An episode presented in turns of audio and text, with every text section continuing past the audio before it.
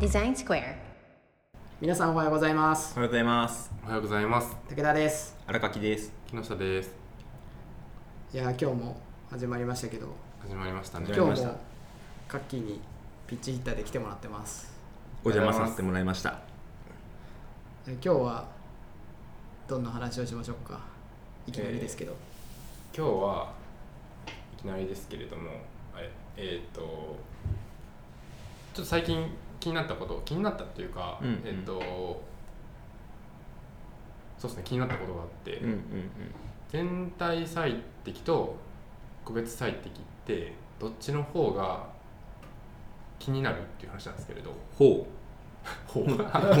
ほう。まあね、これだけ言うとちょっと何って話だなんですが、はい。うんなんかその別のデザイナーのことをちょっとわあの話をしていてう、うんで僕って結構デザイナーって全体最適気にする人が多いのかなと思ってたんですよ、うんなんかなんかうん特に理由はないですけれど、うんうんでまあなんか記事とかでデデザイナー全体を気にして、うんエンジニアがその個別を気にしてうんぶつかるっていう話があるあったのでなんかデザイナーは全体が気になるんじゃないかなと思ってたんですが、うんかななんかそのそこがえっとなんていうかな。まあ話してあすごいこのページにまあプロダクトの話だったんでこのページでこういうふうに綺麗に見えることが大事で、まあ、他のページ、まあ、他のページで綺麗に見えてればいいじゃんっていうそのまあページまあそれで言うとページの全体最適なのかもしれないですけどそういうふうにまあ思っ思ってるというかまあちょっとそういうところがあるって話をしていて、うんうん。ああそう思うのかみたいな。うんうん。で僕はそのあそう思った理由にもう一つとして昔からその制作会社にいた時からそのパンフレットとか作る時には、えっとその1ページがどうのこうのっていうのもあるんだけど、うん。まずページ全体としての統一感とかをルールをつ決めてからみんなで作業に入りましょうと。うんうん作ったものが統一感できてやっぱデザイナーとしてそういうの統一感大事ですよねがなんだろう。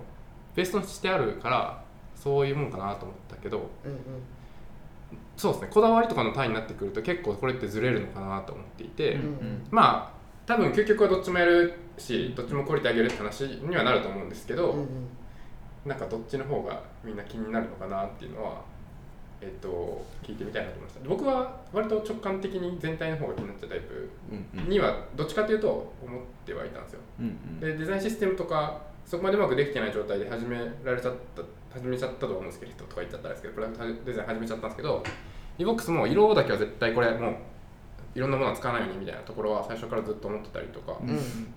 そういうのってすごい大事だなと思っていたんですがうん。うん皆さんってどうですかっていう。なるほど。難しいね。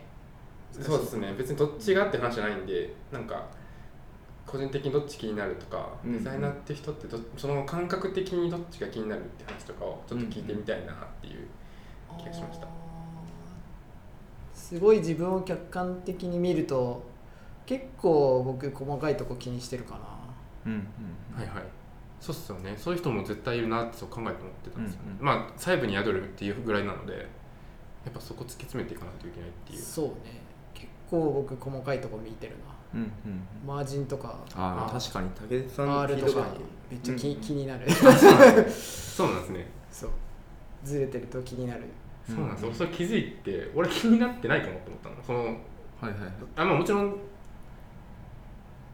そうです。カンプとかで会ってる時にそんな気にならなくてまあ後で調整っていうか、まあ、全部合わせるんでしょうぐらいで、うんうん。感覚的には気になってないんですよね。でも多分武田さんとかはそこはやっぱりちゃんとその瞬間にこうパッと気になっていくってことですよね。そうだね。それを言うか言わないかはあそうそうですね。あのプロセスで。その時のシチュエーションとか、うんうんうん。あ相手のと特徴次第では言ったり言わなかったりだけど、はい。うんうん。気にはなってるね。あと自分で作る時もあの8ピクセル全部気にしてはいはいレイアウトしてるし、うんうんうん。とか。は普段からやってるからそうだね。気にしてるね。なるほど。あのあのあれねビビジュアルを作ってる時は、はいはい。うんうんうん。特に気にしてる。なるほど。ちなみにそれ体験作ってる時とかはどうなる視点が変わるんですか？変わってるね。うんうん。だからそうストストーリーは話の流れを作ってる時は、うんうんあまりディテールというよりかはそのえっとここれでワクワクするかみたいなところを気にして、はい、スストーリーを考えてるからそうそういう時にそのさっきのキロピが言った例えば全体ここの画面はこういう責務でとかっていうのが、はいはい。なんとなく自分の中で落とし込まれていく感じ、そのはい。話を作っていく時。に、確かだだだから作ってる時は結構グッと中に入る。っていう感じかな。にうーん。なるほどなるほどでだからそこが分かれてるかもしれない。うん、確かまあそこ切り替えできるのすごいですね。なんか僕今話聞いてるとどっちだろうって思ってたらいや確実に細かいとこは気にしないタイプだなって八木さんの話を聞いてると思ったんですけど、まあ、でも結構意識的に細かいのを気にしようとしてる自分もいるなというのを聞いて感じてて。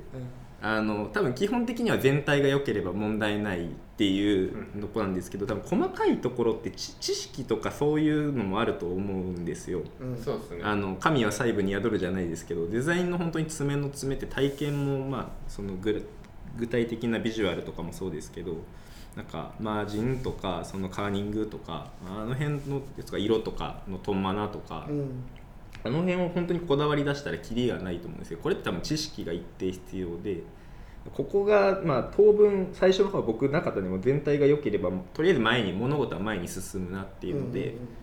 全体を意識してたなと思うんですけどそうするとやっぱりそのイレイレギュラーなところが起きた時に自分の中で意見が持てないことが多くてそれはなんかあのアウトプットしてる人の責任としてはなんか良くないなと思って意識的に こう細かいことを気にするようにはしてますね。その上で全体を補うとか全体があ全体としていいのかっていうのを判断できた上で全体を見れたらいいんですけど細かいところが見れてない上で全体 OK はちょっとやばいのかなっていう感覚があります、そうですね。もちろんそのでどっちも役割あって適切なタイミングでレビューが必要っていう真面目に言っちゃうとそんな感じなんですけど、うんうん。なんかもともとちゃんと細かい性質持っててそこをちゃんとできる人とできない人がいる。俺はできない人だ。い。や俺俺割と後天的に多分デザイン事務所でめちゃくちゃ言われて、うんうん。叩かれて なんかそのそこがあでもやんなきゃこれが仕事なんだなこういうデザインの仕事で大事なところなんだなと思って身につけたタイプなので、うんやんなくていいって言われたらやんないかもってふと思っちゃって。で そのそれを逆に大事にしてる子とかに言われたらあそうかそもそもそこがすごい感覚レベルでもうん。あれなんだっていう。だから無意識にできるそうっすよね。領域がうんうん。多分ちょっと違違っってちゃうかもしれない。でキノピの場合はスイッチがあって。そうですね。入ったら開けるんですけど。そう。細かく意識しなきゃっていうスイッチを入れるとこっち反対側もできるみたいなね。あー。そうですね。そこを身につけた感じですね多分。だからそそれがスキスキルだよね。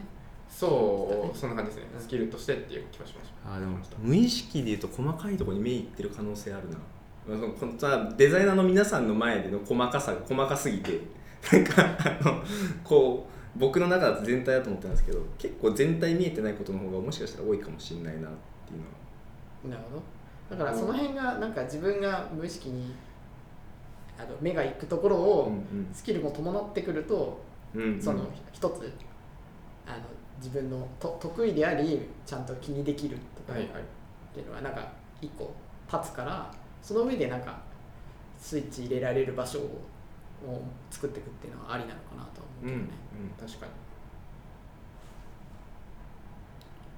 に。いやそうなんですよ。なんかそれがであれだね。そういうそういうなんか違いがあるっていうのをき気づいたっていうか発見したって感じだね。そうですね。発見しそのデてザイナー同士でやってる時にってことね。そうですね。そうですね。でそう全体そこのピンポイントで気づいたのは全体最適そうです別にトレードオフじゃないと思ってて、うん。どっちも大事じゃんと思っていたところのこれをなぜ大そうかもうちょっと言うとなぜ大事なのかも説明できなかったんですよ僕。はい あの前提すぎちゃって自分の中で。統一感出すとか。うんうん。えー、と全体をとして同じに見えるように作るというキノ話がピーは両方大事だって分かってるけどそれを相手にも両方大事だっていうのを伝えられなかったですね。まあもちろん大事だって分かりつつそのなんか究極論になった時に、うんうん。やっぱここはもう全然部分最適を作っていっていいんじゃないですかの時の全体最適のデザインとしてデザイン最適すること。なぜ大事なのか。もう具体的に言うと,、えー、とタイポグラフィーの数を限定するというか使う、えー、とポイント数の限定とかっていう話なんですけど、えっと、システム的な話ではなく、まあ、システム的にもちろんその一定意味にプロットしていくっていうことが大事なんですけど、うん。そのデザインとしてうんそこのスケールが整っていることうんがなぜ大事なのかうんってなった時の、え大事だと思ってたからってなっちゃって。いやちょっと難しいなと。意外と説明ちゃんと言葉でするの難しいなって思っちゃいました、うん。ちょっと勉強不足もあるんですけれど。なるほどね。なんかあまりにも前提すぎてそこがちょっとむ視覚になっちゃってて盲点になってたなって思っちゃってたんですよね。うここ美しいからな。普通にそれ使いたいなっていう気持ちが強すぎて、同じデザイナーに対してそのじゃあそれがそのなぜそれがいいのかっていうのが伝わらなかった場合にそのんどう調節するのたいなかっていう。プロダクトとしてこのスケールを使うことがなぜいいのかっていうのをちゃんと説明できないといけないなって思ったうんうんとこなんですけど。なるほどね。う。んなんて説明するかな。むずいね。僕今聞いてたらになんか認知負荷を下げることなのかなっていう感じはその全体をね。全体をちゃんと整えるということはいらないところに目がいかないようにするというところだとしたら認知負荷を下げてしかるべき場所にしかるべき視線とか興味を持ってもらうっていうのが、まあ全体の役割なのかなって聞いてて感じてただその時にそのしかるべき場所の個別がちゃんと際立ってないと多分デザインとしては良くないよねっていう話があるのかなっていうそうっすね関係かなみたいなのを聞いてて思いました。うん。なるほどね。なるほど。認知負荷の話は確かにねありそうだね。そうっすね。なんか資料とかぼあのよくあの僕も昔はやっちゃったんですけど結構ごちゃごちゃしてなんかあの 結局何伝えたいのこの資料みたいなのになるとその無駄なとこはもとまの落としてちゃんとルールを作ってあげると読みやすくなるっていう、うん。なんかそのちょっと情報を整えてあげるだけでも読みやすくなるとかってあるじゃないですか、まあ、そういう感じなのかなとか。これ例えばそのこれなぜなぜでこういく感じで 突き詰めていく時に答えられなくなったんですけど、それはまあプロダクトでいうと各複数のページから構成されるじゃないですか、うんじゃあ認知負荷って意味で言うと各ページでちゃんと認知負荷ないように設計されてたら、うんうんページ間ではい。最悪統一されてなくてもいいんじゃないですかというはいはいはい。問いになるんですよね。まあ、あってた方がいいかもしれないけど、うんうんうん。別にそこめちゃくちゃそこまで気にする必要があるんですか？ページ間で。うんうんうん。とか。それでもあれじゃない。体験的にはさ点じゃないからさ。そうですね、うん。線だからそれは違うっていう。サイズ。別に1ページでの個別最適最適でに統一統一感があったとしても A っていう画面と B っていう画面が体験上つながってって、ってなった時に、はい。A と B が逆に今度統一感なかったらそれはうんうん個別最適したとしても、えっと、認知負荷は下がってないよねっていう話にはなるかなっていう。そうっすね。そうっすね。あのあれとえっと EC とかのうんうん。ショあの商品のページ検索したしたページ商品のページ、うんうんあとはカートに入れて決済していくページとかってなった時にそれぞれで、えっと、個別最適しすぎるとそよくわかんないよくわかんないっていうか、えっと、このサイトがお同じサイトなのかっていうあのすごい極論の話をする、うはい。ふうになっていった時にそれは果たしていいのかっていうところなんじゃないかなって思うけどね。そうっすね。まあそうっすね。かんそうっすね。そういうふうな認識では。うんあとなんかなんかこの話をしていくと僕はブランディングの話につながっていきそうな気がはい。うんそうですねうん。そこは僕もそのしちゃしてもいいという話だとすると結局そのめちゃくちゃファジになっちゃうんですけど、まあ、そこを突き詰めることで数の少ないパターンで同じ印象を与え続けるってことが、はいはい。トータルで見た時に、えー、とブランドにつながるっていうところを目指してやってるっていうふうに考えて、うまくそこを使っていくって発想にならないと割とそこを見ていきづらいのかなっていうのはうん話してて思ったんですけど、まあ、ちょっとそこもかなりか完全に綺麗に論論理的に説明はちょっとまだできなかったなっていうか、まあ、感覚としてはそれはもちろんそうだなと思いつつ、うんうんうんちょっと実態につながるところまでいけなかったかなみたいなことを。あと僕あのーか過去にやったことあるなと思ったのは、えっと、まず例えば、えっと、マテリアルデザインとか一番インストールしやすいですけど、うんうん。マテリアルデザインで一旦あのもう何も気にせずうんうん。作って、はい、そうそこからあ手張りの刃じゃないですけど、はい。そこから何をえっと破っていくか。うんそうっすね。がその,、えー、とそのプロダクトらしさみたいなのうんをつ、作る作るための型を破るみたいなのはなんかフェーズとしてはあるかなと思ったり。そうですね。そうですね。確かに。うん。なんか、確かそれはすごい納得感がありました。なんかあれだね。個別最適していくタイミングもある気がするけどね。そうですね。そうですね。最初からやるのか後からやるのかみたいな。エンジニアの人がそのマテリアルデザインで仮組みをしたプロダクトを見たことがあって、まあ、プロダクトというかバックエンド用のシステムをマテリアルデザインマテリアル UI でパート組んだやつを見たことがあってうんそれはかなり綺麗だったんですよね、うんまあ、逆に言うとエンジニアの人ってそんな変なバイアス入らないんで、うんうん。えっと、素でいくのでマテリアルデザインっぽいくはあるんですけれど、うん綺麗に出来上がっててそれは言わせる余計なそのものを入れてないってなると、うんうん。それはそれなりにかなり綺麗に作れるんだなと思って、うんっていうのとか見た時になんかその素の良さみたいなうんうん無印商品じゃないですけれど、まあこれでいいという感じのあのはいはい。ものになってるのに作られているので、うんうん。そういうのを見た時のこのなんか反省じゃないですけれどみたいなのはやっても面白いかなと思って僕も結構それ見て、はいあそっか俺って結構余計な足し算してたなっていうのははいはい反省したんで、確かに。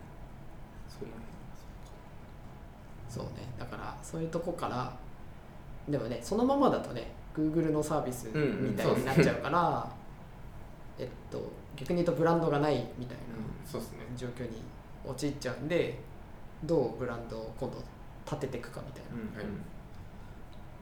話でプロダクトも手手を加えていくっていうか、うんかそういう発想でもいい。あそういうやり方も一つあるなみたいな思うけどね、うんうん確かに、そんな感じですかね